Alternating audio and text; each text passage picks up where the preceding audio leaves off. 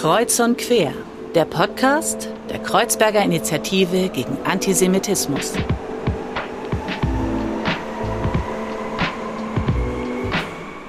Hallo und herzlich willkommen zu einer neuen Folge von Kreuz und Quer. Mein Name ist Fadel und ich darf euch seit langer, langer Zeit endlich wieder durch diesen Podcast begleiten. Ich freue mich total und ich freue mich, dass wir einen sehr, sehr tollen Gast heute im Studio haben.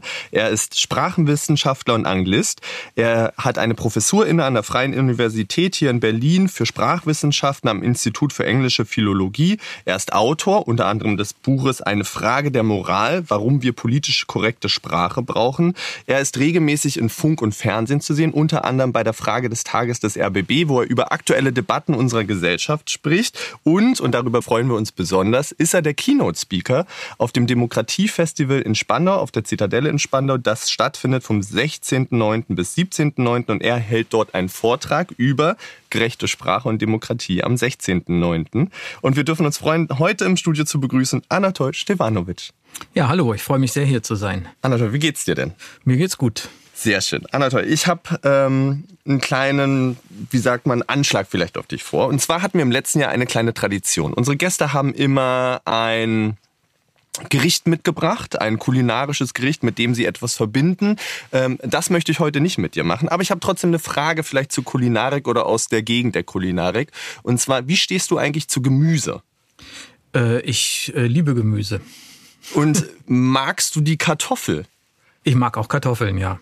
Hast du vielleicht eine Idee, was ich mit der Kartoffel äh, verbinde und worauf ich da abziele? Ja, ich kann sagen, ich mag Kartoffeln in, in, äh, in jeder Bedeutung dieses Wortes. Also. genau, denn äh, du bist Sprachwissenschaftler, das habe ich schon erzählt. Du hast auch ganz viel geschrieben, gesprochen über die Diskussion, die wir erlebt haben mit der Antidiskriminierungsbeauftragten, der jetzigen Ferda Attermann, ähm, wo es um den Begriff der Kartoffel tatsächlich ging und die Bedeutung der Kartoffel. Ähm, und darüber wollen wir heute ein Stück weit sprechen. Wir wollen aber generell auch sprechen, welche Bedeutung hat Sprache in Gesellschaft? Wie manifestiert die vielleicht auch Realität? Mhm wie gehen wir mit Debattenkulturen um. Ähm, aber bevor wir das machen, kommen wir tatsächlich zu unserer wahren Tradition im Podcast. Und zwar bringen unsere Gäste immer ein Buch mit. Ein Buch, mit dem sie etwas verbinden, das sie bewegt, äh, das ihnen vielleicht Freude bereitet hat, das sie vielleicht aber auch Fragen zurückgelassen haben. Und wir sind ganz gespannt, was du uns mitgebracht hast. Ja, also ich bin, äh, wenn ich äh, mal Zeit habe, tatsächlich Literatur zu lesen, was ich sehr gerne tue, dann bin ich ein großer Science-Fiction-Fan. Und mhm. mich hat schon immer interessiert, äh, in Science Fiction die Frage der Kommunikation zwischen ähm, sozusagen unterschiedlichen, ja nicht nur Spezies, sondern völlig unterschiedlich, äh, unterschiedlich entstandenen Lebensformen. Das wird ja in der Science Fiction Literatur normalerweise äh, so nebenbei abgehandelt. Da gibt es dann so einen Universalübersetzer wie bei Star Trek oder irgendwie ja. gibt es irgendeine Magie und dadurch wird das ganze Problem aus der Welt geräumt. Aber eigentlich ist das ja das interessanteste Problem. Wie kann man überhaupt äh, kommunizieren? Mit einer, mit einer Lebensform, die ganz, ganz anders entstanden ist. Und äh, da gibt es eine, eine ganze Reihe von Büchern, äh, die ich so über die Jahre gesammelt habe, in denen das Problem ernst genommen wird. Und eines, das äh, sehr schön ist, auch sehr verstörend ist, das ist äh, von China Mieville, ein ganz mhm. toller englischer, also britischer äh, Science-Fiction-Autor. Äh, die deutsche Übersetzung heißt Stadt der Fremden, das Original heißt Embassy Town. Mhm. Über die Geschichte kann ich gar nicht viel erzählen, weil das eigentlich eine Geschichte ist, die die ganze Zeit um diese zentrale Frage der Kommunikation geht. Also es geht um eine um eine Spezies auf einem Planeten, auf dem auch, auch äh, Menschen sich angesiedelt haben, mit der quasi überhaupt keine Kommunikation möglich ist, weil niemand versteht, wie deren Kommunikationssystem überhaupt funktioniert. Und dann gibt es ähm, dann wird ihm erzählt, wie es so kleine Zufallsentdeckungen gibt. Ich will die auch gar nicht verraten, weil, weil das ein großer Teil des Spaßes ist, das zu entdecken. Also das ist, das hat der Autor hervorragend gemacht, äh, sich da reinzudenken und, und, und eben zu überlegen, nicht nur, wie könnte eine, eine Sprache, die so wie menschliche Sprachen ist, aber irgendwie anders aussehen, ja. so wie das Klingonische zum ja. Beispiel. Das ist auch toll konstruiert, so mit möglichst vielen Merkmalen, die in der menschlichen Sprache selten sind. Die hat man im Klingonischen dann so zusammengetan, aber trotzdem bleibt es letztendlich eine Sprache, die könnte es geben, die könnten Menschen sprechen, sprechen auch Menschen. Es gibt ja auch welche Menschen, ja, die als Hobby sprechen. Ne? Und das ist in, in Stadt der Fremden, Embassy Town, eben äh, von vornherein unmöglich. Also äh, die, die, die, die Merkwürdigkeit dessen, dass überhaupt Kommunikation möglich ist, die wird durch diese Geschichte äh, ins Zentrum gestellt. Mm, Und mm. Äh, ich habe noch nicht viele, ich habe das Buch schon äh, einigen Menschen empfohlen, die ähm, es ist schwer zu lesen. Ich will, ich will das nicht äh, kleinreden. Es ist, es ist auch sehr verstörend äh, von der Handlung her und auch von diesem, von dieser völlig unterschiedlichen Auffassung von Kommunikation mhm. äh, her. Äh, aber es ist für mich eine der besten, vielleicht die beste, der beste Versuch, äh, sich, sich das vorzustellen. Und aus der Perspektive kann man dann natürlich auf unsere Sprache und wie wir sie benutzen, scheinbar mühelos und, und, und weitgehend ohne darüber nachzudenken, äh, kann man natürlich dann ganz neu, einen ganz neuen Blick darauf werfen. Ja, klingt total spannend. Ähm, ich habe sofort den Film äh, Arrival im Kopf. Ich weiß nicht, ob du den gesehen hast. Den habe ich natürlich auch gesehen. Wo es ja auch so ein bisschen darum geht, wie entdecken wir Sprache mit einer fremden Zivilisation etc. Genau, genau. In Arrival ist es natürlich so, äh, da wird äh, in dem Film, in, in der Kurzgeschichte ist es etwas anders, auf der der Film beruht, aber also die, die Details sind auf interessante Weise unterschiedlich. Das heißt, wem der Film gefallen hat, dem, dem der würde ich unbedingt empfehlen, auch die Kurzgeschichte dazu zu lesen, weil, weil die dasselbe Thema behandelt natürlich, äh, aber doch nochmal ähm, zusätzliche interessante ähm, Details, gerade zur Frage von Sprache und Kommunikation ähm, bereithält. Aber in dem Film ist es natürlich so, da wird ähm, da wird, was man ein, die, die starke Version der sogenannten Sapir-Whorf-Hypothese nennen könnte, vertreten. Also die Idee, dass die Sprache, die wir sprechen, ähm, unsere Wahrnehmung der Welt ähm, komplett determiniert. Im Prinzip mhm. unser, unseren Denkprozess verändert. Mhm. Äh, das ist in dieser starken Version. Also ich weiß gar nicht, ob ich, ob man das spoilern darf. Der Film ist ja jetzt schon so alt, dass man das vielleicht verraten darf. Ja. Also in dem, in dem Film geht es ja um eine Sprache, die sozusagen zyklisch ist und nicht so linear. Und äh, wenn man diese Sprache einmal erworben hat und, und in dieser Sprache sprechen und denken kann, dann kann man plötzlich äh, sozusagen nicht nur sich an die Vergangenheit erinnern, sondern auch an die Zukunft. Also dann, dann wird die Zeit, die Zeitwahrnehmung sozusagen passt sich dann dieser Sprache an. Das ist natürlich sowieso übertrieben. Niemand, äh, niemand würde vermuten, dass das der Fall ist. Aber es gibt natürlich diese Idee, dass die grammatischen Strukturen, die wir, die unsere Sprache uns äh, bereitstellt, determiniert, wie wir über Dinge nachdenken können. Und das ist ähm, zwar immer unheimlich spannend. Das ist in, nicht nur in dem Film Arrival, sondern es gibt auch noch eine Reihe anderer Science-Fiction-Geschichten, die diese Idee der sprachlichen, des sprachlichen Determinismus aufgreifen. Äh, das ist natürlich total faszinierend und eine, eine, eine, spannende Idee. Das ist ja im Prinzip auch das so ein bisschen, was George Orwell ähm, mit seinem Neusprech äh, andeutet. Ähm, in dieser starken Version ist das äh, natürlich nicht haltbar. Es ist uns ja allen klar, dass wir nicht die ganze Zeit sprachlich denken, dass mhm. wir viele, viele Gedanken haben, die wir eben gar nicht so leicht sprachlich ausdrücken können. Und daran sehen wir ja schon, dass die Gedanken offensichtlich nicht in sprachlichen Strukturen äh, formuliert waren. Äh, sonst müssten wir sie ja einfach äußern können. Ja. Und insofern ist auch umgekehrt klar, dass die grammatischen Strukturen unserer Sprache oder das Vokabular, was wir benutzen, um über einen bestimmten Bereich zu reden, nicht im, im engeren Sinne bestimmt wie wir darüber denken. Aber es ist doch interessant und die sprachwissenschaftliche, es gibt auch sprachwissenschaftliche Forschung dazu, die das, würde ich sagen, so, so gut belegt, wie man etwas überhaupt nur belegen kann. Äh, es gibt schon einen Einfluss. Also die, die grammatischen Strukturen, die ähm, auch, auch andere sprachliche Strukturen ähm, auf, auf Wortebene zum Beispiel, äh, sofern sie systematisch äh, in der Sprache ausgeprägt sind, die ähm, legen uns nahe, sozusagen ganz unbewusst, wie wir über bestimmte Dinge äh, nachdenken. Und dazu kommt noch, und das ist, glaube ich, dann der, der interessantere Punkt, wenn wir über, über die, die Wirkung von Sprache ja. in Ge Gesellschaften sprechen, äh, eine Sache ist ganz klar, die Strukturen und das Vokabular unserer Sprache, die geben vor, wie wir über Dinge sprechen mhm, können. Mhm, das klingt jetzt trivial, ne? weil man sagt, ja, also natürlich, wir können ja nur die Wörter verwenden, die die Sprache uns gibt, wir können ja nur die grammatischen Strukturen verwenden, aber das ist eben ganz entscheidend. Es gibt ja für uns keinen anderen Weg zu kommunizieren als über Sprache. Und das heißt, die Strukturen der Sprache, die Gebrauchstraditionen unserer Sprache, äh, das äh, überlieferte Vokabular und die, die äh, Strukturen, die in diesem Vokabular äh, abgebildet sind, gesellschaftliche Strukturen, Machtstrukturen, Herrschaftsstrukturen, die, die sind alle, also die sind alle in dem System verankert, das wir verwenden müssen, um unsere Gedanken auszutauschen. Das heißt, e, äh, egal wie fortschrittlich wir zum Beispiel denken in irgendeinem Bereich, die Sprache ist vermutlich recht rückschrittlich, weil, weil sprachlicher Wandel eben sehr viel langsamer vorangeht als gesellschaftlicher Wandel.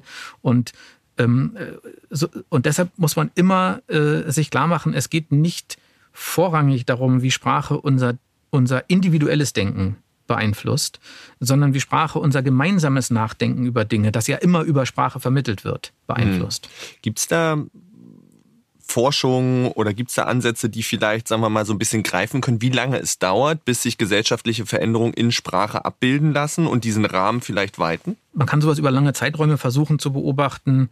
Ähm, dann hat man immer das Problem, dass äh, je weiter man in die Geschichte, äh, in die Vergangenheit ja. guckt, sozusagen, desto mehr ist man ja angewiesen auf ähm, sozusagen Beschreibungen von gesellschaftlichen Veränderungen, die ja ihrerseits wieder nur in Form von Texten, also wieder nur in Form von Sprache vorliegen. Und ähm, es ist sicher auch, ähm, es ist auch schwer abzuschätzen, wie die Form der Sprache, also die, die Verfasstheit der Sprachgemeinschaft da einen Einfluss drauf hat. Es ist klar, dass in sehr kleinen Sprachgemeinschaften sich sprachliche Neuerungen sehr schnell durchsetzen können, weil ähm, die Sprachgemeinschaft, die meisten Mitglieder der Sprachgemeinschaft kennen sich oder kennen sich über zwei Ecken oder so.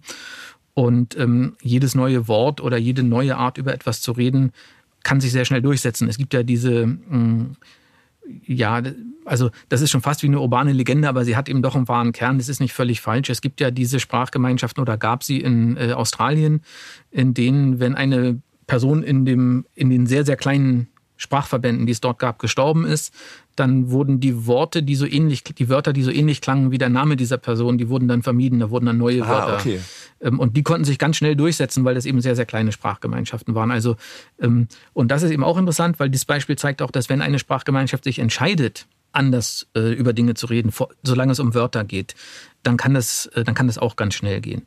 Bei uns ist es natürlich so, wir haben eine extrem große Sprachgemeinschaft, in der Neuerungen äh, sich ähm, auf, äh, wenn wir von, von mündlicher Kommunikation ja. reden, zwischen Individuen nur sehr, sehr langsam durchsetzen. Also in der, ähm, die diffundieren dann, wie man das in der Soziolinguistik nennt, durch die Sprachgemeinschaft einfach äh, breiten sich aus und erreichen eventuell auch nicht alle Teile der Sprachgemeinschaft. Das führt dann zum Beispiel dazu, dass Dialekte sich herausbilden oder so.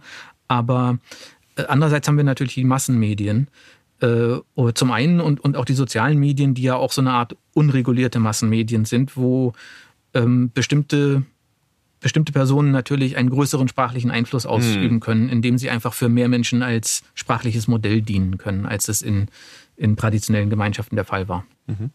Jetzt sind wir schon sehr tief reingegangen in die Bedeutung von äh, Sprache, Sprachgemeinschaften. Ähm, das will ich gleich mit dir auch noch mal weiter vertiefen. Nichtsdestotrotz würde ich gerne noch mal Werbung machen. Stadt der Fremden, dein Buch, das du mitgebracht hast. Ähm, wir werden das wieder auf Social Media, auf unseren Social Media Plattformen posten. Ihr findet das auf Instagram unter unseren Highlights, wo ihr auch die ganzen Sammlungen oder die Bücher äh, der anderen Gäste äh, noch mal nachverfolgen könnt und euch anschauen könnt. Ich glaube, wirklich ein spannender Tipp, gerade hinsichtlich von Kommunikation und eben das finde ich total spannend, als auch jemand, der Science Fiction total gerne mag, mal so eine andere Facette tatsächlich ähm, beleuchtet und vielleicht auch nochmal der kleine Tipp und die Side Note zu Arrival und der Kurzgeschichte.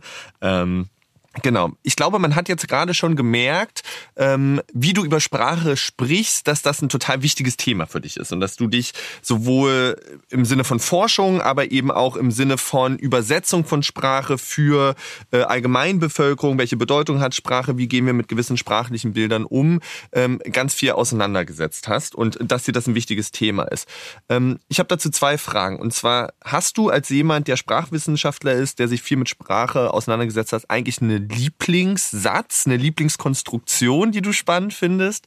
Und zweitens ist, wann hast du gemerkt, dass du ein Interesse an Sprache hast? Also wo ist das aufgekommen vielleicht? Also, dass ich Interesse an Sprache habe und zwar eben an Sprache und nicht nur an Sprachen. Ja. Also an der Frage, wie Sprache eigentlich funktioniert. Äh, das habe ich sehr früh gemerkt. Äh, das habe ich, ähm, äh, ich habe durch Zufall bei meinen Eltern im Bücherregal ein Buch gefunden, das wahrscheinlich sehr, sehr schlecht ist, äh, was, okay. die, was die Faktentreue angeht und so. Ich nehme an, da steht viel Unfug drin. Ich habe es tatsächlich, seit ich äh, ein Kind war, nicht mehr gelesen. Das war auch nicht für Kinder, das war für Erwachsene. Das hieß Die Sprachen der Welt oder sowas mhm. in der Art von Friedrich Bottmer. Ähm, das war eine Art populärwissenschaftliches Buch über, über Sprache eben und darüber, wie Sprache funktioniert mit ein bisschen, es ging ein bisschen mal um Schrift, es ging ein bisschen um um äh, verschiedenen Satzbau. Also es war so ein bunter Ritt und wenn ich mich heute dran erinnere, nehme ich an, das ist also explizit keine Buchempfehlung, weil ich, weil ich annehme, dass es äh, größtenteils Blödsinn ist, was da drin steht. Aber es war auf jeden Fall sehr interessant und das hat, das hat sozusagen mein, ähm, das hat mir viele Dinge klar gemacht. Also über wie viele, also welche, welche verschiedenen Aspekte das Thema Sprache eigentlich mitbringt und ja, wie unterschiedlich Sprachen sein können. Also ob die dann immer richtig repräsentiert waren in diesem Buch, sei mal dahingestellt. Aber was natürlich deutlich wurde, ist tatsächlich, wie verschieden Sprachen sein können äh, und wie sie trotzdem ja alle irgendwie einer Funktion äh, dienen. Und äh, das, das war dann etwas, was mich dazu gebracht hat, mehr Bücher zu diesem Thema zu suchen und äh, oder auch äh, zu gucken, wo ich sonst Informationen äh, herbekomme. Und ein, ein anderer Aspekt war äh, eventuell so ein bisschen in meiner ähm, Biografie. Also mein, äh, ich bin ja im Prinzip, äh, ich habe ja einen Migrationshintergrund, bin im Prinzip äh, die erste Generation, die in Deutschland geboren ist, wobei mein Vater schon als Kind äh, mit seiner Mutter als äh, Kriegsflüchtling mhm.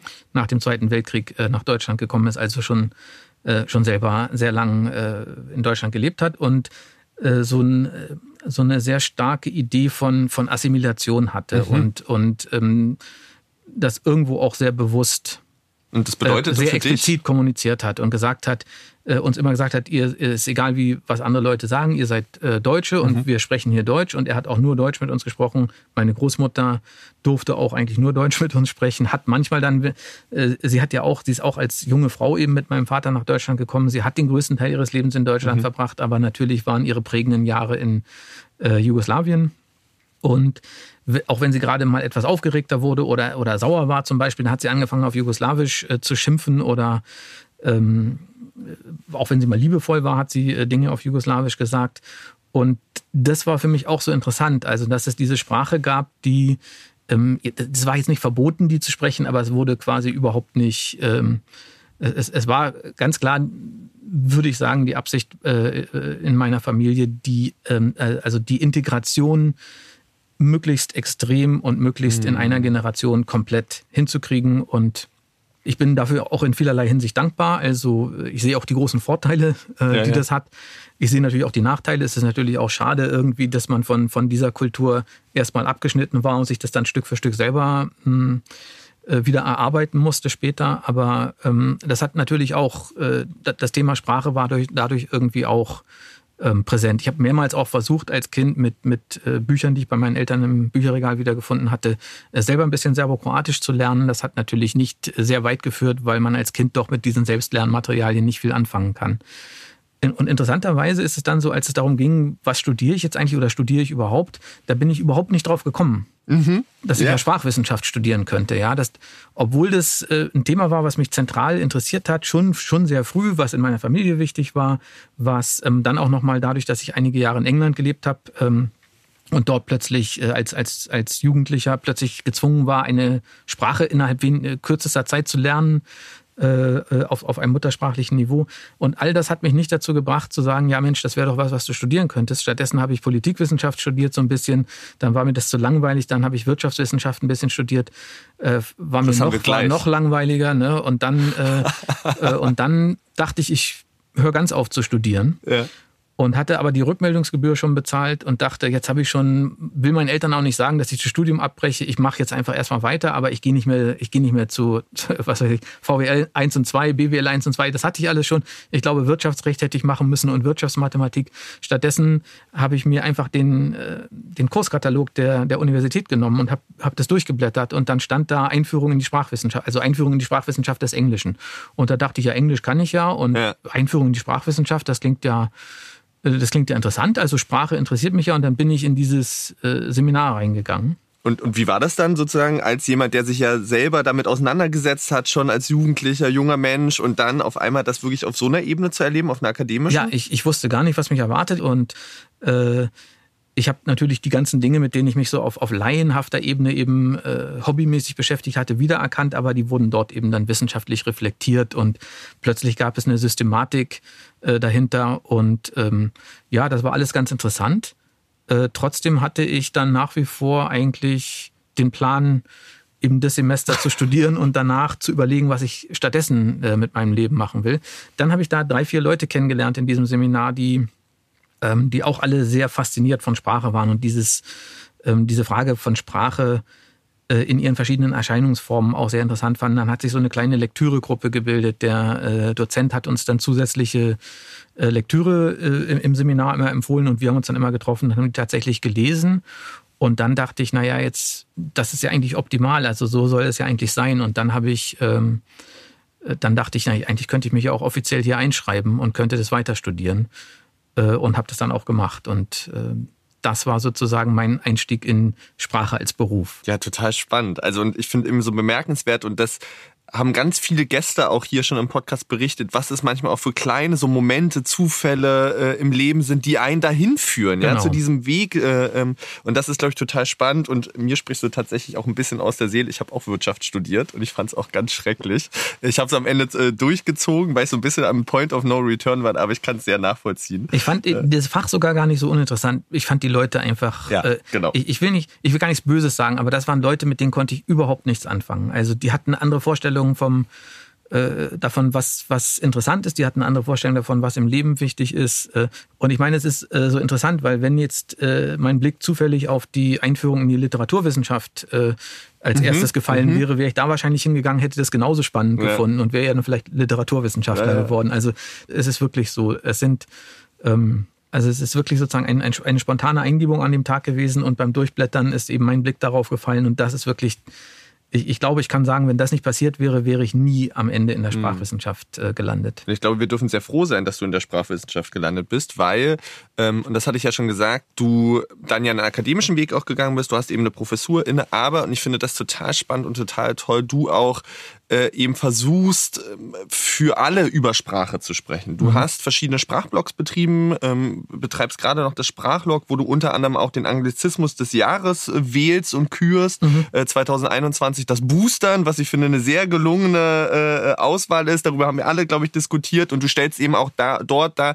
was ist das für ein Stamm von Wort? Wie hat sich das entwickelt? Mhm. Äh, wie ist es gereift? Welchen Einfluss hat es eben auch auf Gesellschaft?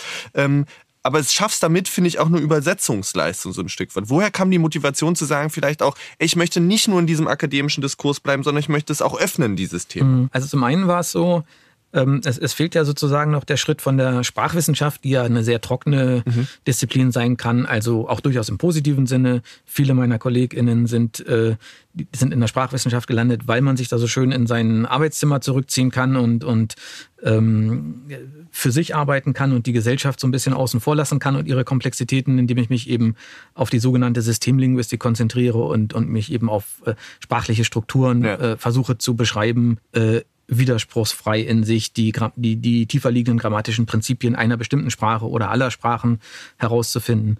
Ähm, und das finde ich auch alles faszinierend, aber für mich kam dann eben die gesellschaftliche Dimension schnell dazu, weil ich während meines Studiums auch wieder relativ zufällig, äh, als ich für ein Referat recherchiert habe, äh, da ist mir ein Buch, ähm, ein Sammelband mit äh, Aufsätzen von Luise Pusch, der feministischen Sprachwissenschaftlerin mhm. Luise Pusch, in die Hände gefallen ähm, äh, das Deutsche als äh, Männersprache. Und ähm, dann habe ich da drin gelesen, das habe dann schnell gemerkt, dass das für das Referatsthema, was ich eigentlich vorbereiten wollte, nicht relevant war, aber ich fand es unheimlich spannend, weil dort äh, eine Person auf, auf sprachwissenschaftlich höchstem Niveau ähm, zeigt, wie stark die Kategorie Geschlecht äh, in mhm. der deutschen Sprache verankert ist und wie stark eine Asymmetrie damit drin steckt, die immer die Männer als den Normalfall darstellt. Äh, dann habe ich das auch ähm, einem Professor, bei dem ich zu der Zeit gerade ein Seminar gemacht habe, erzählt und meinte, ja, das ist ja total spannend, warum reden wir nicht mal darüber? Und der hat gesagt, äh, ach, äh, Luise Pusch, das braucht man nicht ernst zu nehmen. Äh, das ist alles falsch. Die hat den Unterschied zwischen Gender, äh, zwischen Geschlecht und äh, Genus nicht verstanden. Und all das, was man heute auch noch hört, wenn, wenn man über geschlechtergerechte Sprache redet. Und ähm, naja, ich hatte das ja gelesen und wusste, dass das nicht stimmt. Also natürlich verwechselt sie das alles keineswegs. Sie analysiert das alles äh, sehr, sehr, sehr scharf. Und dort hat sich dann quasi schon so eine Art ähm, ja, parallele äh, ein paralleles Studium, was, was eben hauptsächlich im Selbststudium stattgefunden hat, herausgebildet, wo ich angefangen habe, mich mit, mit feministischer Linguistik, mit, mit anderen Formen der sprachlichen Diskriminierung einfach äh, für mich selbst zu befassen. Und und in der, in der Sprachwissenschaft damals war es tatsächlich so, dass darüber kaum geredet wurde. Die ganze erste Generation der feministischen Sprachwissenschaftlerinnen, die sind im Prinzip aus dem akademischen Bereich rausgedrängt worden, äh, teilweise ziemlich brutal, teilweise einfach, indem man, teilweise hat man ihnen gesagt, macht lieber was anderes, wenn ihr hier, mhm. also mm. konzentriert euch lieber auf andere Themen, wenn ihr hier weitermachen wollt. Ähm, das hat sich dann aber über die Jahre geändert. Also das ist inzwischen nicht mehr so und ähm, insofern ist, äh, ist da sozusagen ähm, dass das, was äh, lange Zeit so eine Art äh, parallele Beschäftigung mit Sprache war, lässt sich jetzt inzwischen äh, stärker miteinander verbinden und ähm, davon äh, und, und, und wenn man das einmal macht und sagt, ja, Sprache hat eine gesellschaftliche Dimension, in Sprache sind gesellschaftliche Asymmetrien abgebildet, Ungerechtigkeiten, ähm, in Sprache steckt auch, äh, stecken auch gewaltvolle Strukturen, dann ist der Schritt ja nicht mehr so groß zu sagen, ja, die Diskussion über diese Themen, die, die muss natürlich auch auf gesellschaftlicher Ebene geführt werden. Also das hat ja keinen Zweck, ähm, Dinge zu analysieren und zu sagen, oh Gott, wie furchtbar, die deutsche Sprache ist ja total männerlastig und dann zu sagen, na ja, das habe ich jetzt festgestellt, äh, fertig, nächstes Thema, sondern äh, Luise Pusch selber hat das ja auch gemacht, äh, zu sagen, ja, das ist ja etwas, an dem das müssen wir nicht hinnehmen. Wir haben das erkannt, wir haben das beschrieben, wir haben die Mechanismen offengelegt. Jetzt müsste man äh, das eben der Sprachgemeinschaft ähm, zurückspiegeln, diese, diese Erkenntnisse, ja. und dann gucken, ob sich dort nicht äh, Veränderungsprozesse anstoßen lassen. Und das ist sicher einer der großen ähm, Impulse für mich gewesen, auch mich an die Öffentlichkeit äh, zu, zu wenden. Tatsächlich äh, äh, das war mir gar nicht so klar, aber als ich neulich nochmal äh, äh, die Anfänge des, des ersten Blogs, des Bremer Sprachblogs damals mir angeguckt habe, dieses Thema der, der, des Deutschen als Männersprache, das ist, taucht tatsächlich gleich in den ersten Wochen äh, auf als Thema dort und, und wird dann immer stärker über die Zeit. Also das, äh, der andere Aspekt war tatsächlich das mit, dem, mit den Anglizismen. Das ist auch was, was mich fasziniert hat, wie die Gesellschaft sich aufregen kann. Äh, damals war es äh, noch viel äh, schlimmer da äh, über Anglizismen und wie die angeblich die deutsche Sprache zerstören. Und ich dachte, diese ganze Leidenschaft in dieser Diskussion ja. äh, für, für ein Thema, was ja in diesem Sinne tatsächlich eher sprachsystemisch ist, da geht es ja um Wortschatz und Wortbildung und solche Dinge, die muss man doch irgendwie nutzen können. Das ist doch, äh, das ist doch absurd, dass wir Sprachwissenschaft betreiben und, und niemanden interessiert. In der Schule wird das nicht unterrichtet. Ja. Ähm, ähm, wir, wir rekrutieren unsere Studierenden sozusagen immer aus Leuten, die eigentlich dachten, sie wollen Literaturwissenschaft studieren, weil die gar nicht wissen, dass es sowas wie Sprachwissenschaft gibt. Und gleichzeitig gibt es Leute, die können sich so leidenschaftlich über Lehnwörter aufregen. Ähm, diese Diskussionen müsste man doch nutzen können, um tatsächlich äh, linguistisches Fachwissen auch in die Diskussion zu bringen. Und äh, das hat auch in dem Sprachblog, äh, in dem Sprachblog damals war das lange Thema, Lehnwörter und, und die Diskussion darum, bis ich irgendwann auf die Idee gekommen bin, äh, ein paar Jahre später eben tatsächlich diesen jährlichen Anglizismus des Jahres äh, zu küren, um das noch, äh, um, um dem Ganzen sozusagen noch mehr Öffentlichkeit zu verleihen jedes Jahr denken wir jetzt, das reicht jetzt aber auch, die Leute haben es verstanden, wir machen, das war es jetzt auch, wir müssen nicht weitermachen, aber dann rückt das Jahresende näher und man guckt sich an, was alles so passiert ist mit der Sprache in dem Jahr und dann fallen einem doch immer schon Wörter auf, die wieder mm. durch, mhm. durch, durch so Umwälzungen gesellschaftliche wie die Covid-Pandemie natürlich äh, oder auch durch andere Umwälzungen kommen ja immer wieder äh, Lehnwörter und dann machen wir es doch immer jedes Jahr wieder. Ich wette, wir machen es nächstes Jahr auch wieder. Genau, nur vielleicht fürs Verständnis, ein Lehnwort ist ein Wort, das einer anderen Sprache entnommen wird und sozusagen angepasst wird, oder? Genau. Ähm, Du hast schon diese Asymmetrie und Debatten und gesellschaftliche Umstände ja auch ein Stück weit äh, thematisiert und genau da rein würde ich gerne mit dir auch nochmal gehen. Ja. Ähm, ich finde, wir haben gerade, oder in meinem Kopf sind gerade so zwei Debatten ähm, sehr präsent gewesen in den letzten Sommermonaten. Und zwar haben wir gerade, glaube ich, sehr aktuell diese Debatte um Winnetou und mhm. den Film Winnetou und die Bücher von Winnetou erlebt. Und wir haben vorher im Sommer diese Debatte um äh, den Song Laila erlebt, der Nummer eins Hit war, ein Ballermann-Song, der oft äh, alkoholgeschwängert oder auch vielleicht nicht gesungen wird. Wie erlebst du diese Debatten, wo es ganz oft darum geht, um, um diesen Vorwurf von Zensur, ähm, von äh, dürfen wir nicht mehr gewisse Dinge sagen, das sind doch aber auch Kindheitserinnerungen. Ähm, ähm wie stehst du dazu und wie siehst du vielleicht ähm, dort das Verhältnis von, was Sprache leisten kann und sollte und was vielleicht aber auch nicht? Ja, ähm, also bei bei der aktuellen Diskussion äh, um Winnetou, da geht es ja nur am Rande um Sprache, da geht es aber natürlich um da geht es in gewisser Weise trotzdem um Symbolik, nämlich äh, um die Art und Weise, wie mhm. er nicht nur, ähm, wie er nicht nur Traditionen oder ähm, oder ähm, die Geschichte ähm, indigener Völker äh, Nordamerikas äh, dargestellt wird, sondern auch, wie die tatsächlich dargestellt werden, gerade in den Filmen, äh, mit, mit welcher Bekleidung, mit dem, mit dem Federschmuck. Und das sind ja im Prinzip auch alles Zeichen. Das sind zwar keine sprachlichen Zeichen, aber es sind ja Formen, die für irgendwas stehen. Also ja. wir sehen, wir sehen einen Lederkittel und wir sehen dieses rote Tuch äh, um den Kopf und da steckt vielleicht noch eine Feder hinten drin. Und dann wissen wir, aha, Sofort, das soll. Äh, das ruft sozusagen einen, einen ganzen äh, Frame auf, in dem der natürlich sehr stark durch in Deutschland durch die Winnetou ähm, Filme vor allem äh, geprägt ist und der natürlich eine extrem stereotypisierende, ähm, sehr ignorante, aber vor allem äh, sehr, äh, also sehr stark aus einer Machtposition eingenommene Außenperspektive abbildet. Und ähm, das zeigt sich dann auch in sprachlichen Details. Das zeigt sich ähm, sehr häufig in der Art, wie wie die, ähm, das ist vielleicht was, was man auch in den Winnetou-Büchern sieht. Da gibt es dann dieses, dass, äh, dass, die, äh, dass die Native Americans so dargestellt werden, als ob sie, also oft sagen sie ich und du, aber dann immer wieder tun sie es auch nicht und sagen, mein weißer Bruder ja. äh, soll dies und das oder, ähm, oder reden von sich selber in der dritten Person und sagen, Winnetou wird dies und das tun. Äh, was ja interessant ist, weil ähm, so sprechen kleine Kinder. Ja. Äh, wenn die, ähm, die sogenannte Personaldeixis, also wenn die noch nicht genau herausgefunden haben, wie man mit diesem Ich und Du umgeht, das ist ja gar nicht äh, so einfach, weil, weil Ich ist, äh, ist immer die Person, die gerade spricht und Du ist immer die Person, die gerade angesprochen wird. Das heißt, das wechselt ständig. Damit haben Kinder natürlich Probleme. Das dauert einen Augenblick, bis die das, äh, äh, dauert ein paar Wochen oder Monate, je nachdem, bis sie das durchschaut haben. Und in der Zeit machen die das oft so, dass sie sagen, äh, Papa soll dies und das tun oder, oder auch über sich selber reden mit ihrem Namen oder Spitznamen und sagen, äh, was weiß ich, Leon, Leon will raus oder Leon raus oder so, ja. Und das wird dort aufgegriffen und wird sozusagen diesen, ähm, äh, wird, wird gerne indigenen äh, Personen, nicht nur in Nordamerika, sondern auch in anderen Romanen, äh, Leuten, äh, Menschen aus, aus allen Teilen der Welt eigentlich, wird diese Sprechweise unterstellt, äh, die eben ne, im, im Prinzip eine kindliche mhm. Sprechweise mhm, ist.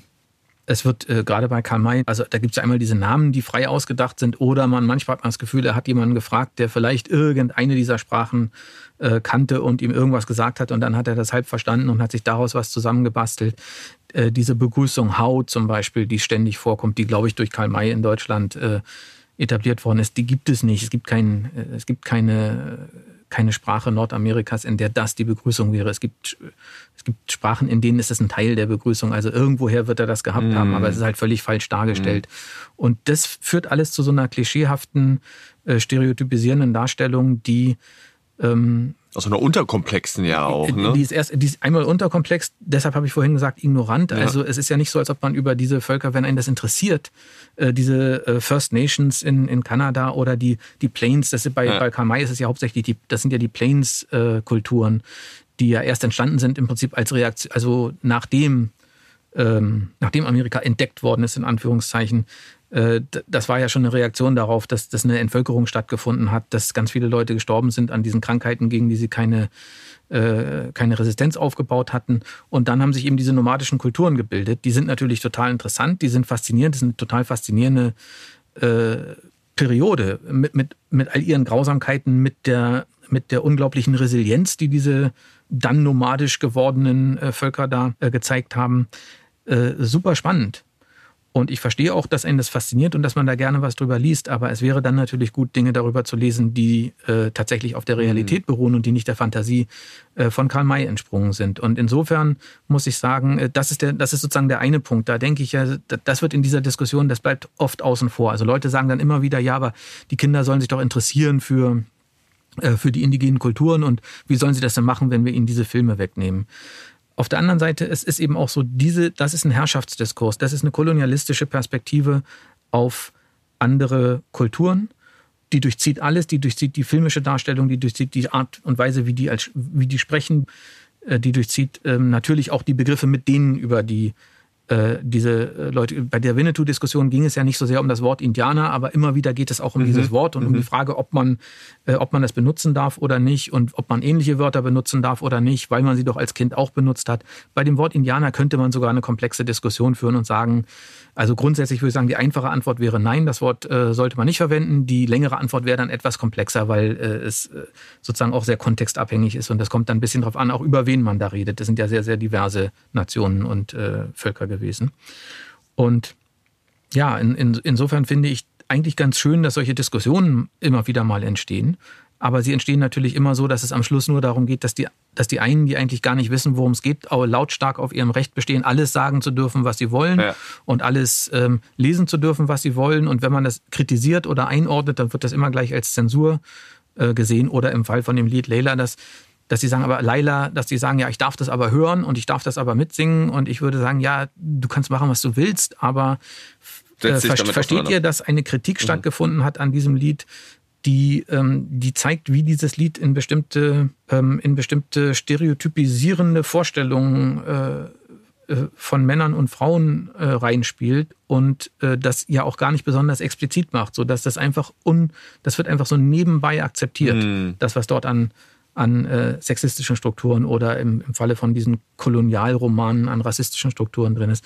Und das ist eigentlich das Gefährliche. Und ich finde schon, dass es eine gute und wichtige Diskussion wäre, ob sowas wie Karl May oder auch andere Bücher aus der Zeit, ob die als Kinderbücher, als, als die sie ja auch gar nicht gemeint waren, mehrheitlich, ob die dafür geeignet sind. Wenn ich als Erwachsener jetzt sage, ich, ich liebe aber Karl May, ich habe ihn als Kind gelesen, ich will ihn jetzt lesen, ja, lies, was du willst. Aber die Frage ist ja, müssen wir eine Generation nach der anderen mit diesen herabwürdigenden mhm. ähm, und, und unterkomplexen Stereotypen äh, sozusagen füllen, deren, deren Köpfe damit ja. füllen. Ja. Äh, und ich finde, das ist eine Diskussion, die wäre führenswert und die hat mit Zensur überhaupt nichts zu tun. Und da das aber immer auf der Ebene dann äh, abgehandelt wird, äh, denke ich auch oft, äh, vielleicht wäre es besser, dann die Diskussion lieber gar nicht zu führen. Mhm. Aber die, die Chance gibt's halt nicht. Finde ich total spannend. Ähm, und ich will trotzdem nochmal auch auf äh, die Debatte eingehen ähm, und vielleicht auch nochmal so ein bisschen diese Gegenposition beleuchten und, und, und bespielen. Ganz oft, was wir hören, ist, ja, ähm, aber Karl May, wir machen es mal in diesem Beispiel fest, ähm, Karl May ist ein Stück weit Kind seiner Zeit. Äh, ähm, klar haben wir uns als Gesellschaft weiterentwickelt, er ist in dieser Zeit aber groß geworden, deswegen ist es quasi ein Stück weit so. Ähm, wenn wir diesem Argument folgen, dann würde das ja bedeuten, wir lassen alles so stehen, wir gehen vielleicht nicht in diese Debatte etc. Wie siehst du dieses Argument, Kind seiner Zeit? Das ist nicht nur ja auch Karl May, sondern es ist in ganz vielen anderen Debatten ja auch ja. Äh, Thema. Zum Beispiel haben wir diese Frage rund um in unserem Themenfeld Antisemitismus über die Judensau in Wittenberg etc. pp. Ja. Immer wieder das Argument. Ähm, was machen wir denn aber dann mit Leuten wie Karl May, Martin Luther, Schiller, Goethe, was weiß ich, mit den Leuten, Kinder, äh, wo immer diese, diese Sachen angefügt werden? Also das Argument, äh, jemand ist Kind seiner Zeit, äh, das ist ja erstmal, äh, also das alleine würde ich schon hinterfragen. Ich würde mhm. sagen, ja, aber, aber, eine, aber keine Zeit war je so monolithisch und so, äh, der, der, der Diskurs zu, zu keiner Zeit war so einheitlich, dass man sagen könnte, na ja, Karl May hätte es nicht besser wissen können. Es gab auch zu Karl Mays Zeiten gab es Leute, die ähm, die, die äh, wussten einfach mehr über diese Kulturen, haben auch Bücher über diese Kulturen geschrieben, waren äh, da differenzierter. Erstens, weil sie was darüber wussten und zweitens, weil sie vielleicht auch etwas mehr darüber nachgedacht hatten, äh, schon, was es bedeutet, was dieses Verhältnis von Kolonialmächten und Kolonialisierten ähm, äh, ausmacht. Karl May macht das ja auch in seinem Vorwort, nur er macht es auf einer extrem oberflächlichen mhm. Ebene, die, die zeigt, dass er diese Debatten eigentlich nicht durchdrungen hat. Von daher kann man sagen, ja, er war ein Kind seiner Zeit, aber er war kein besonders fortschrittliches Kind seiner Zeit. Zweitens ist es, und, und natürlich gibt es aber fortschrittliche, fortschrittlichere Menschen zu jeder Zeit. Ähm, ähm, zum, zum Zweiten kann man sagen, ja, ein Kind seiner Zeit, also um Murphy's Law äh, mal in die Tat umzusetzen, äh, dass in jeder Debatte äh, sozusagen ein Adolf Hitler-Vergleich kommt. Adolf Hitler war auch ein Kind seiner Zeit. Ja, dann könnte man auch sagen, mein Kampf, das ist doch, äh, natürlich muss man das einbetten, vielleicht ein Vorwort davor machen, dass man so heute nicht mehr über Juden denkt, aber damals war es halt so und es stimmt ja, es war ja nicht nur Adolf Hitler, es waren ja auch nicht nur die Nationalsozialisten, sondern das Ganze hat in einem Kontext stattgefunden, wo Antisemitismus weitgehend mhm. äh, gesellschaftsfähig war. Mhm. Und zwar nicht nur in Deutschland, sondern in ganz Europa. Und äh, und von daher kann man sagen, ja, jemand kann Kind seiner Zeit sein. Äh, bei Adolf Hitler kann man sagen, er war ein besonders, also er war nicht nur Kind seiner Zeit, sondern er hat dann natürlich das, das größte Verbrechen äh, wahrscheinlich der Menschheitsgeschichte mindestens des 20. Jahrhunderts begangen. Äh, dann, dann gilt diese Entschuldigung nicht mehr, aber die Frage ist ja genau, bis wann gilt diese Entschuldigung. Mhm. Karl May hat nun nichts Böses getan. Äh, die Person Karl May spielt meiner Meinung nach in dieser äh, ganzen Debatte sowieso keine Rolle. Karl May ist seit 100, äh, 110 Jahren tot. Äh, ob der Rassist war oder kolonialistisch gedacht hat oder ob der, äh, ob der einen ähm, äh, deutschen Kaiserreichschauvinismus äh, verinnerlicht hatte, das spielt für mich alles keine Rolle. Das kann sein, dass es ein ganz toller Mensch war, ähm, der, der überhaupt keinen rassistischen Impuls in seinem ganzen Denken hatte. Das wissen wir alles nicht, wir kennen nur seine Texte. Mhm. Und um mhm. die Texte geht es und die Texte sind ähm, durchdrungen von diesen chauvinistischen äh, kolonialistischen, äh, rassistischen Stereotypen, Vorstellungen. Und das ist der Grund, warum die heute nicht mehr als Kinderbücher dienen können. Was machen wir damit? Naja, wir, wir behandeln Karl May natürlich, das ist einer der einflussreichsten, äh, einer der meistgelesensten und sicher einer der einflussreichsten deutschen Autoren. Der gehört natürlich in literaturwissenschaftliche Seminare, der gehört in kulturwissenschaftliche Seminare. Die, ähm, die Bücher gehören auch nicht verboten. Es hat ja auch keiner Bücher verboten. Es gibt keine Bücher, die in Deutschland verboten sind. Es gibt Bücher, die indiziert sind, aber das ist dann immer aus anderen Gründen. Und äh, die, die sind im Übrigen auch frei verfügbar, äh, weil das Urheberrecht ja längst abgelaufen ist die, die soll lesen, wer sie lesen will. Die kann man sich auch mit Gewinn lesen, wenn man etwas über die Verfasstheit der deutschen Volksseele ja. äh, zum, zum, im, im Wechsel vom äh, 19. zum 20. Jahrhundert lernen möchte. Wenn man etwas verstehen möchte über, den, über die koloniale Verletztheit der Deutschen, die sozusagen zu spät in dieses Spiel eingestiegen sind, die kaum eigene Kolonien hatten, äh, die irgendwo jetzt quasi Balsam brauchten für diese, für diese Verletzungen, die, die damit einhergingen. Wenn man verstehen will, wie ein deutscher Chauvinismus entstehen konnte, der dann eben erstmal zum Ersten Weltkrieg geführt hat, da kann man Karl May wunderbar äh, heranziehen und sagen, na ja, das ist, äh, das, das ist, das hat mit daran gewirkt, dass dieses Denken entstehen konnte, dieses deutsche Überlegenheitsdenken. Das kommt nämlich in Karl May auf jeder zweiten Seite vor, dass eben dann, ja, äh, ohne dass man Karl May jetzt da äh, allein oder auch herausragend für verantwortlich macht. Aber man kann sagen, das ist genau diese Strömung, in die er da reingepasst hat. Und diese Dinge äh, gehören, die gehören nicht in, in äh, Kinderzimmer, in die, in die Bücherregale. Weil es ein anderer Interessengewinn ist ja damit auch sozusagen. Es ist eine andere Perspektive. Ja, ne? und es ist, und bei Karl May kommt noch dazu, es ist auch wenig, ähm, zu, es ist ganz interessant, wenn man sich die frühen englischen Übersetzungen ja. anguckt. Die sind äh, auch schon im 19. Jahrhundert entstanden, ein paar Jahre jeweils nach der Veröffentlichung im Deutschen. Nicht autorisierte Übersetzung von einer amerikanischen Schriftstellerin. Die hat die quasi umgeschrieben. Die hat das gesamte Thema Deutschland rausgenommen. Also in diesen, äh, in diesen Übersetzungen ist äh, Old Shatterhand kein Deutscher, sondern ein, ein Amerikaner offensichtlich. Jack Hildreth heißt er da, also hat einen amerikanischen Nachnamen. Und, und vieles von dieser Thematik äh, ist dort rausgenommen und ähm, dann merkt man, dass was übrig bleibt, die sind, die sind sehr stark gekürzt, weil diese ganzen Landschaftsbeschreibungen und dieses ewige Philosophieren darüber, was der rote Mann und der weiße Mann und so, das fehlt dort alles. Und dann bleibt eine sehr langweilige Geschichte letztendlich übrig, also die, die nicht besonders herausragend ist. Ja. Da könnte man äh, wirklich, äh, in den letzten 110 Jahren sind so viele Bücher erschienen, mit denen man äh, Kinder besser an, äh, an dieses spezielle Thema oder auch an alle anderen Themen mhm. heranführen kann. Also immer dieses Festhalten an einzelnen Personen man müsste das ja rechtfertigen. Die Frage wäre ja, warum sollte man das überhaupt noch lesen nach 110 Jahren und nicht, warum darf man das nicht mehr lesen? Es liest ja auch keiner mehr. Die Bücher, ich, ich nehme an, die haben kein großes Publikum mehr. Man merkt es die, in dieser ganzen Diskussion, diese ganzen, äh, diese ganzen Menschen, die darüber geschrieben haben in den sozialen Medien, im Feuilleton und so weiter. Man hat äh, sehr häufig den Eindruck, dass sie die Bücher tatsächlich gar nicht gelesen haben. Und das ist ja auch gut so. Die Bücher sind schrecklich. Die sind unerträglich zu lesen. Also Winnetou 1 geht gerade noch, Winnetou 2 und 3, da ist, es wird, es ist unglaublich anstrengend, die zu lesen, weil da, weil da eben wenig passiert und, und viel darüber geredet wird, was Old Shatterhand alles Im kann. Im positiven Sinne würde man sagen, es ist ein Slow Burn, glaube ich. Es ist ein äh, sehr, sehr Slow Burn. Ähm, ja. Ich will aber gerne nochmal über dieses Festhalten sprechen mit ja. dir weil das erleben wir ja nicht nur in dieser Debatte, sondern ja auch in ganz vielen anderen Debatten. Ähm, ich will gleich auch nochmal mit dir auf dieses Thema, das hattest du vorhin angesprochen, Gender kommen. Jetzt haben wir aber nun mal eine gewisse gesellschaftliche Gruppe, die immer wieder bei diesen Themen sagt, ich lasse mich da vielleicht aber nicht äh, das vorschreiben, das ist eine wahrgenommene Vorschreibung, wie ich damit umzugehen habe. Wie erreichen wir den? Wie schaffen wir es vielleicht, diese Menschen dafür zu sensibilisieren, dass da äh, gute Gründe davon gibt, dass ich eben, wie du es jetzt ja. gerade dargestellt hast, kann man vielleicht nicht lesen sollte. Und damit kritisch umgehen sollte, dass ich vielleicht nicht etc. pp. Ich glaube, jeder hat tausend Beispiele mhm. dafür machen sollte.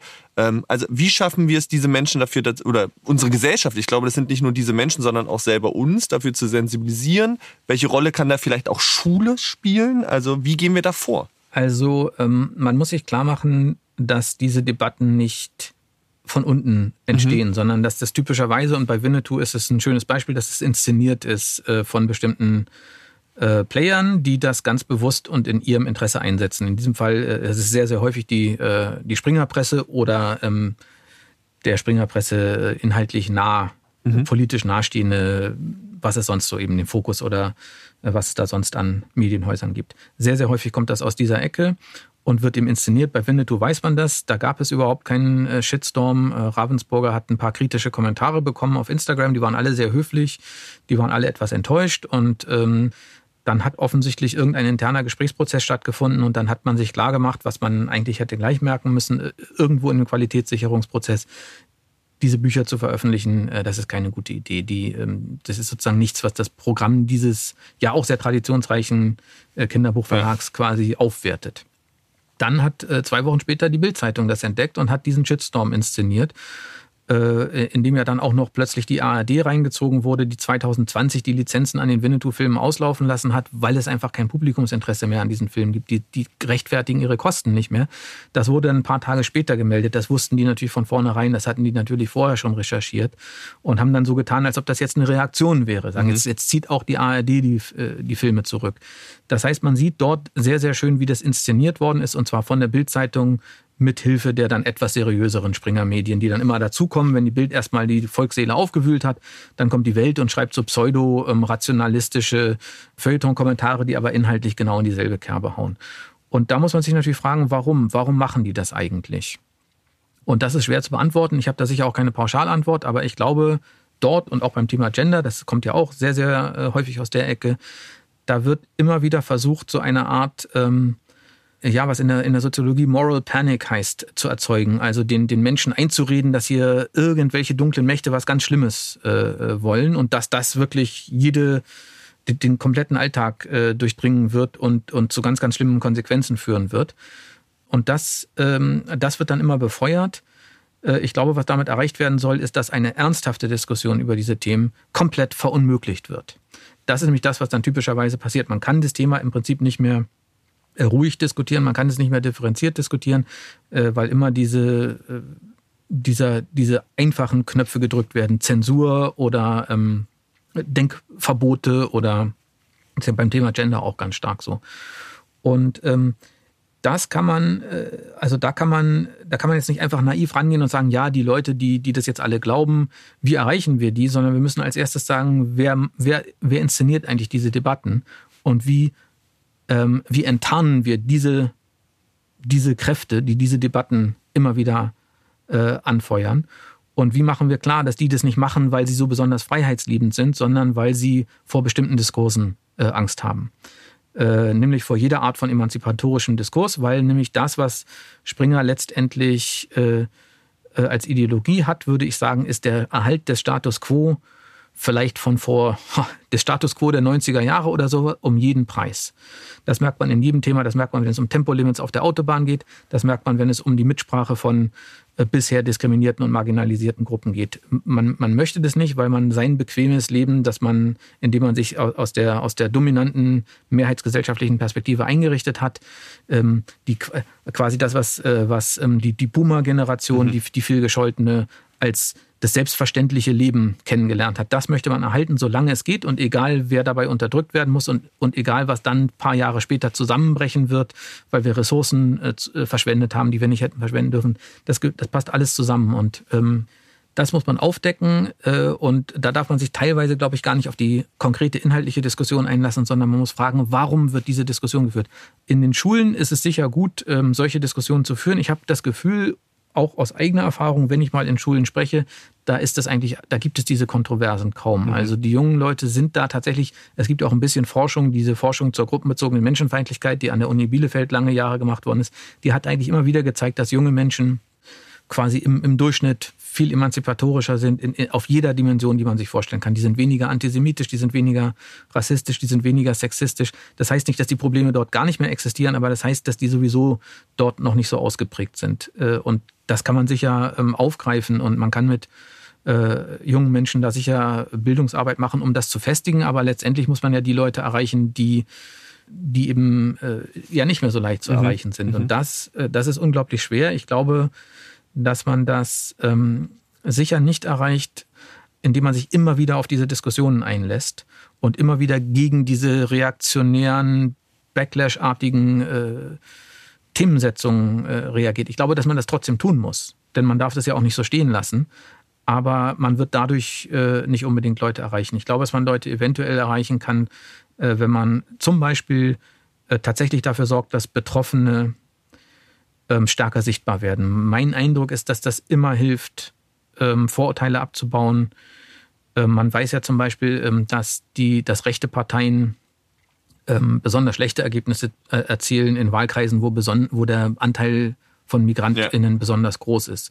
Das ist ja eigentlich ein Paradox, aber es liegt natürlich genau daran, dass wenn man, wenn man die Leute kennt, dann funktioniert die Dämonisierung nicht mehr mhm. so gut. Mhm. Und dasselbe müsste man sozusagen auf gesellschaftlicher Ebene hinkriegen und man müsste einfach dafür sorgen, dass die, dass die Gruppen, die immer so stark marginalisiert werden, dass die wenigstens mal als in, im ersten Schritt einzelne VertreterInnen auch an, an öffentlich sichtbare Positionen ähm, bekommen, äh, damit, damit man einfach sieht, äh, das sind Menschen, die können auch nicht nur immer über ihre eigene Betroffenheit reden, sondern die haben aus ihrer persönlichen Biografie und mit ihrem mit ihrem kulturellen oder, oder multikulturellen Hintergrund, die haben total viel beizutragen zu, zu allen möglichen Dingen. Äh, das ist, äh, deshalb ist es auch schön, dass Ferda Attermann, die wir vorhin erwähnt haben, äh, dass die, ähm, dass die diesen auch von Springer inszenierten Shitstorm überstanden hat und trotzdem in diese Position gewählt worden ist. Äh, es ist einfach äh, politisch habe ich mich sehr gewundert, weil mir ist äh, Ferda, ich kenne sie, ich mag sie auch, aber sie ist mir eigentlich viel zu zahm und viel zu viel zu versöhnlich.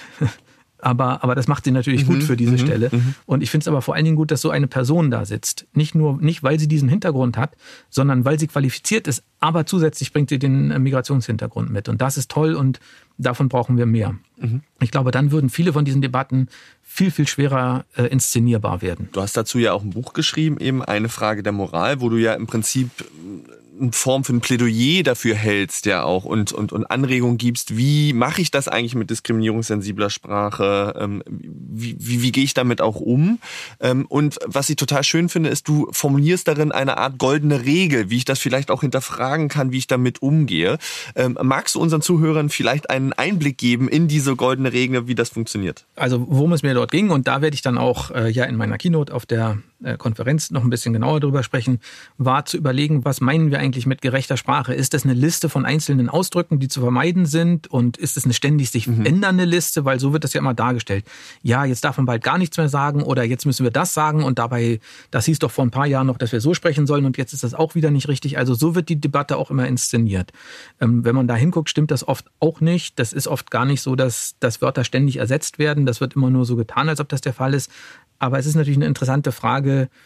Äh, also die Frage für mich war, können wir irgendein Prinzip formulieren, auf das wir diese Debatte immer zurückführen können? Und in, dieses Prinzip sollte so aussehen, dass auch das, was in, in der Debatte schon an, an Anregungen da war, dass das dazu passt. Und ähm, dazu gehört ja zum Beispiel, dass man den Betroffenen zuhören soll. Mhm. Das ist irgendwie klar, dass die Betroffenen selber am besten Bescheid wissen darüber, was bestimmte Wörter bedeuten, mit denen sie angesprochen werden und ob das eine gute, eine gute Form der Ansprache ist.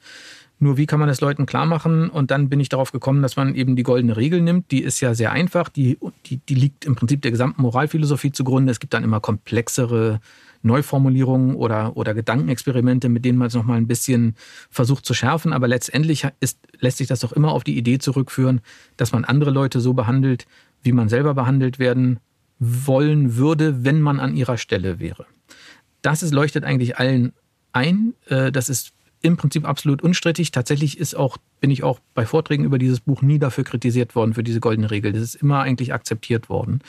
Und das ähm, habe ich eben einfach auf die Sprache übertragen. Also spreche über andere Leute nicht so und spreche mit anderen Leuten nicht so, wie du nicht wollen würdest, dass man über dich sprechen äh, oder dich ansprechen würde, wenn du in dieser Position wärst damit ist schon klar, weil ich mich natürlich aus der Mehrheitsperspektive nicht wirklich in die Position des anderen hineindenken kann, genau, ja. Äh, dass ich eben diese Leute, die bereits in dieser Position sind, dass ich das, was die sagen, ernst nehmen muss. Denn wenn ich in dieser Position wäre, eine Sache ist mir klar, vielleicht auch wenn ich auf, auf jeder Dimension privilegiert aufgewachsen bin, ich glaube auch, auch dann wäre mir klar, wenn es um mich geht und meine Befindlichkeit, dann bin ich die Autorität.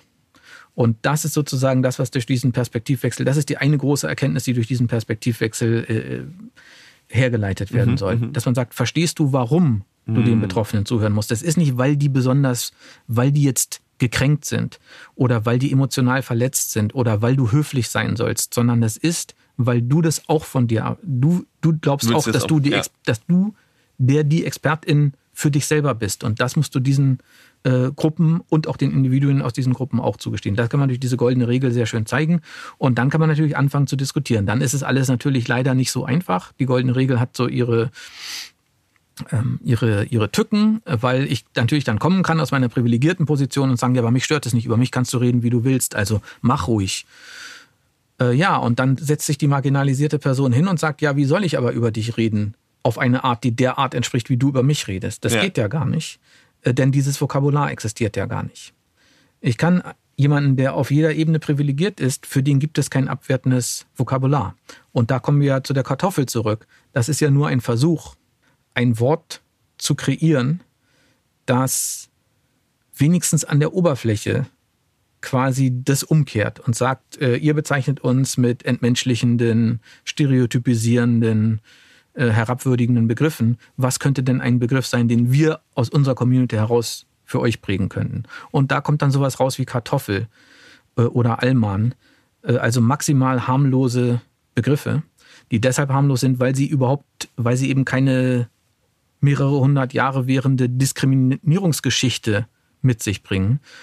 Aber das Interessante ist ja die große Aufregung über das Wort Kartoffel zum Beispiel, dass eben Ferda Atermann fast ihre, ihre Wahl gekostet hätte, obwohl sie selber das Wort nie verwendet hat. Also sie hat darüber geredet, sie hat, sie hat über das Wort geredet, sie hat so eine, so eine Art Metadiskurs darüber geführt. Sie hat es auf einer Metaebene angewendet. Also sie hat ja darüber geredet, warum Leute so verletzt sind, wenn man sie so nennt. Ähm, aber diese Diskussion um dieses Wort, die zeigt im Prinzip äh, die goldene Regel. Also wenn diese Empörung über das Wort Kartoffel, die sich in dieser Debatte die Bahn gebrochen hat, wenn die auch nur zu 10 Prozent authentisch und wahrhaftig empfunden ist, dann kann man all diesen Leuten, die sich darüber aufgeregt haben, jetzt über dieses mhm. Wort sagen, so, und wenn ihr das verstanden habt, ihr habt ja recht, das ist eine herabwürdigende, das soll eine herabwürdigende Bezeichnung sein. Sie kann nicht wirklich herabwürdigen, weil man Menschen in einer Machtposition wirklich nur sehr schwer herabwürdigen kann. Aber sie ist so intendiert. Mhm. Und das habt ihr erkannt. Mhm. Aber jetzt müsste doch dann die Diskussion über das N-Wort oder über, über alle anderen rassistischen Slurs müsste doch jetzt beendet sein damit. Und das ist sie aber natürlich nicht, weil diese Gruppe eben die Perspektivumkehr nicht hinbekommt. Die sagt, ja, uns soll man so nicht ansprechen. Wenn man mich Kartoffel nennt oder auch nur alter weißer Mann, was ja überhaupt nicht beleidigend ist, sondern tatsächlich nur rein deskriptiv, dann bin ich tödlich gekränkt, weil man mich nicht als das ja, wunderbare, ja. bunte Individuum sieht, was ich bin, sondern mich als Mitglied einer Gruppe behandelt. Aber dass man sagt, ja, und wieso, wieso diskutieren wir dann jedes Mal, wenn ein Verlag das N-Wort äh, aus, aus einem Kinderbuch streicht, darüber, ob das richtig oder falsch hm. ist? Du hast doch verstanden. Du hast doch zumindest eine, quasi eine, einen kleinen Vorgeschmack davon bekommen, wie das wäre, wenn es wirklich diskriminierende Menschen, Sprache über ja, dich gäbe. Ja. Und das ist, äh, das ist sozusagen das, was ich mit dem Buch so ein bisschen anstoßen wollte und natürlich, äh, ähm, also zum einen, dass man sagt, ja, hier, das ist ein Prinzip, das kann ich immer mal versuchen anzuwenden, wenn ich mir nicht sicher bin, ob ich irgendeine Formulierung oder irgendein Wort verwenden darf. Zum anderen auch ähm, zu sagen, ja, ähm, zum, zum anderen auch eine Diskussion über diese fehlende Perspektivumkehr hm. anzustoßen. Hm ich glaube, ich stimme da wirklich bei den meisten Punkten zu. Gerade dieses Verhältnis von Gruppe, Individuum, wie das sozusagen sich da auch äh, miteinander bewegt. Ich möchte gerne nochmal trotzdem auch, auch nochmal so einen anderen Punkt dieser ganzen Debatten ähm, aufkommen und vielleicht wirklich auch nochmal diesen Schwenk machen in ähm, das politische und den politischen Diskurs. Was ich wahrnehme, ist, dass wir in den letzten Jahren auch durch das Erstarken von rechten Parteien, rechten Bewegungen so einen enthemmten Diskurs haben. Es sind Grenzen verschoben worden in dem, was wir sagen können. Also ich erinnere mich an Aussprüche wie wir werden sie jagen etc. pp.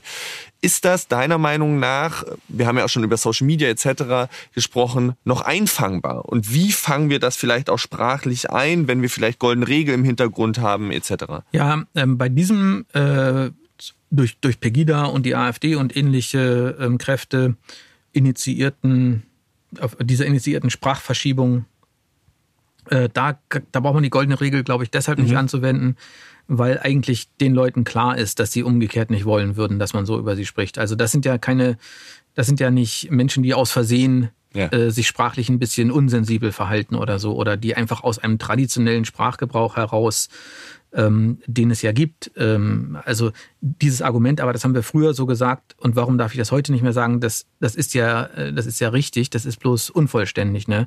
Da muss man den Leuten klar machen, ja, aber früher war das auch schon falsch. Früher war nur niemand da, der dir hätte sagen können, dass es falsch ist, weil die Gruppen, die du so bezeichnet hast, überhaupt keinen Zugang zum, zur, ja, zur gesellschaftlichen Diskussion genau, hatten. Ja. Äh, äh, diese Leute gibt es ja und das sind ja aber nicht die Leute, die davon sprechen, Menschen zu jagen oder, oder Menschen als Geschwür am Volkskörper zu bezeichnen oder so, sondern das sind ja Menschen äh, da in der AfD und bei Pegida, die teilweise ganz bewusst und teilweise wahrscheinlich einfach, indem sie selber äh, Materialien äh, da rezipiert haben, tatsächlich die Sprache des Nationalsozialismus wieder aufleben lassen. Die also ich glaube nicht, dass man da mit der goldenen Regel kommen muss, sondern da muss man tatsächlich einmal wäre es äh, wünschenswert, wenn irgendeine politische Partei, die, die Grünen sind das vielleicht am ehesten, also bei allem, was man an den Grünen kritisieren kann, ist das vielleicht die eine Sache, die die Grünen am besten hingekriegt haben, dort einfach wirklich Widerspruch zu leisten die, das ist das eine Wichtige, natürlich dem, dem auf politischer Ebene zu widersprechen. Ähm, äh, das andere ist, glaube ich, dass man da tatsächlich dafür sorgen muss, die Ideologie mhm. zu bekämpfen. Also mhm. da anzufangen bei der Sprache und zu sagen, ja, aber also ich finde es nicht nett zu sagen, wir werden sie jagen. Könnte man nicht stattdessen sagen, wir werden sie ähm, mit rechtsstaatlichen Mitteln verfolgen, äh, werden sie in äh, Abschiebehaft nehmen und dann abschieben. Ist das besser? Äh, ich glaube nicht, sondern man müsste darüber reden, ja, äh, was für, ein, was für ein Menschenbild steckt dahinter und was, was ist das, was diese Leute wollen auch wieder. Und da muss man sich auch wieder klar machen, es gibt hunderte von bewaffneten, äh, untergetauchten Neonazis und, äh, und, und Rassisten. Äh, also auch da muss man sich fragen, ob äh, man, muss die, man muss die Ideologie bekämpfen, aber man muss sich auch klar machen, dass Leute da Dinge planen, äh, die auch bekämpft werden müssen. Also das, da ist vielleicht sogar die Ideologie noch nicht mal der, mhm. der wichtigste Anknüpfungspunkt. Äh, da, wo die goldene, Re äh, das, das, was einfangbar ist oder das, was, glaube ich, regulierbar ist, ähm, das, worüber wir einen rationalen Diskurs herstellen können und vielleicht eine gesellschaftliche Einigung äh, erzielen können, das ist eben der, das Alltägliche, der alltägliche Rassismus, der alltägliche Sexismus, der alltägliche Antisemitismus, der eben in sprachlichen Strukturen steckt, die wir geerbt haben. Wir können da erstmal nichts dafür, dass die Sprache so ist. Wir haben sie so gelernt. Äh, aber, aber wenn wir sie verwenden, wenn man das Leuten auch klar machen kann, wenn du aber diese Sprache weiterverwendest, dann kannst du irgendwann in Mithaftung genommen werden für das, was in mhm. dieser Sprache drinsteckt. Also so wie die Ärzte das gesagt haben. Es ist nicht deine Welt, es ist nicht deine Schuld, dass die Welt ist, wie sie ist, es ist nur deine Schuld, wenn sie so bleibt. Und das kann man auf die Sprache auch übertragen. Also die, die deutsche Sprache ist so sexistisch und rassistisch und antisemitisch, wie sie ist. So lernen wir sie. Das ist nicht unsere Schuld. Aber wenn wir dann nichts dafür tun, dass sie weniger rassistisch, weniger sexistisch, weniger antisemitisch wird, dann fängt unsere Mitverantwortung an. Und ich glaube, das ist die Diskussion, die wir führen müssen, äh, wenn es um, um, um das sprachliche Miteinander geht. Ich glaube nicht, dass wir, dass wir uns an den Extremen sinnvollerweise abarbeiten können.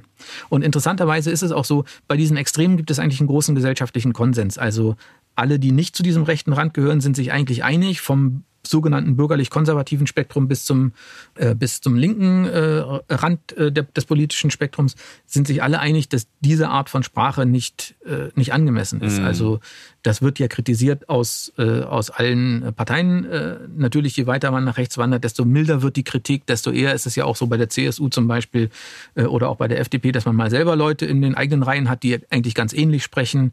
Aber grundsätzlich gibt es da, glaube ich, ein immer noch einen, einen, großen gesellschaftlichen Konsens, dass das keine Sprache ist, die wir äh, tolerieren wollen. Schwieriger ist es eben bei den Dingen, die uns so selbstverständlich vorkommen. Mhm.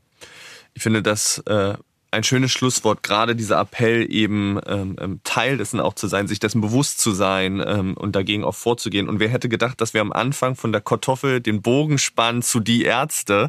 Äh, äh, das ist, glaube ich, äh, wirklich ein, ein, ein toller Bogen und äh, ich glaube wirklich viele, viele Anregungen, die du uns heute mitgegeben hast, viele tolle Gedanken. Äh, in, in mir arbeitet es und ich glaube, wir könnten hier noch eine Stunde sitzen. Das heben wir uns aber tatsächlich auf für die Demokratiekonferenz, wo wir auch nochmal gemeinsam sitzen werden und diskutieren werden und du ja die Keynote gibt, wie gesagt, ähm, am 16.09. bis 17.09. auf der Zitadelle in Spandau, das Demokratiefestival, wo Anatol die Keynote hält. Anatol, wirklich vielen, vielen lieben Dank für die spannenden Gedanken, die Einblicke in diese Debatten auf sprachlicher, aber auch gesellschaftlicher Ebene. Schön, dass du da warst. Sehr gern, war sehr spannend und ich freue mich natürlich auch äh, unglaublich auf die Konferenz. Sehr schön. Aber, und das wissen unsere ZuhörerInnen auch, ähm, kann ich dich noch nicht ganz entlassen, denn wir machen mit unseren Gästen immer eine kleine Schnellfragerunde zum Abschied. Okay. Und ähm, diesmal habe ich vier Fragen mitgebracht und du darfst einfach aus dem Bauch raus auf diese Fragen antworten. Okay?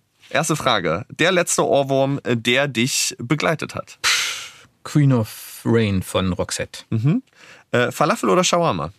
Ist beides nicht so mein Ding, obwohl ich die, ähm, ich sag jetzt mal pauschal arabische Küche insgesamt äh, durchaus zu schätzen weiß. Äh, diese beiden Fastfood-Varianten sind nicht so meins. Dein Netflix Guilty Pleasure? Guilty Pleasure. Also ich äh, gucke zurzeit äh, Blacklist und bin in der fünften Staffel mhm. von neun inzwischen, glaube ich.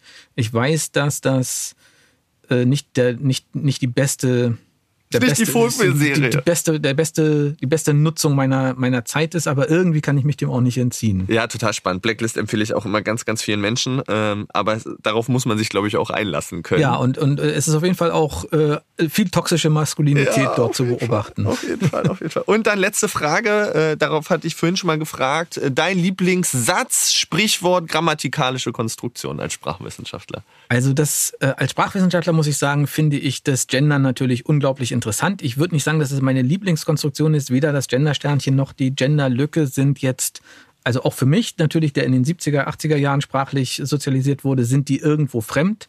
Aber sie sind unglaublich spannend äh, aus sprachwissenschaftlicher Perspektive, weil das das erste Mal ist äh, in, in meiner gesamten Lebenszeit, aber vor allen Dingen natürlich in meiner Karriere, dass so eine Sprachveränderung auf gesellschaftlicher Ebene mm. bewusst diskutiert wird und, und sich sozusagen auf, an ganz verschiedenen Ecken dann durchsetzt.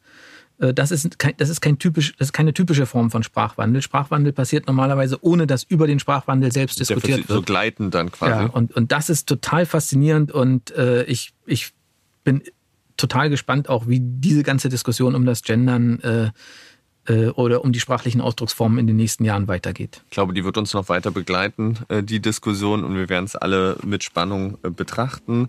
Jetzt erstmal, wie gesagt, vielen lieben Dank, Anatol, dass du da warst. Wir freuen uns auf Spandau. Euch vielen lieben Dank fürs Zuhören. Wir hören uns wieder in zwei Wochen bei der nächsten Folge von Kreuz und Quer. Ciao. Der Podcast wird gefördert vom Bundesministerium für Familie, Senioren, Frauen und Jugend im Rahmen des Bundesprogramms Demokratie leben.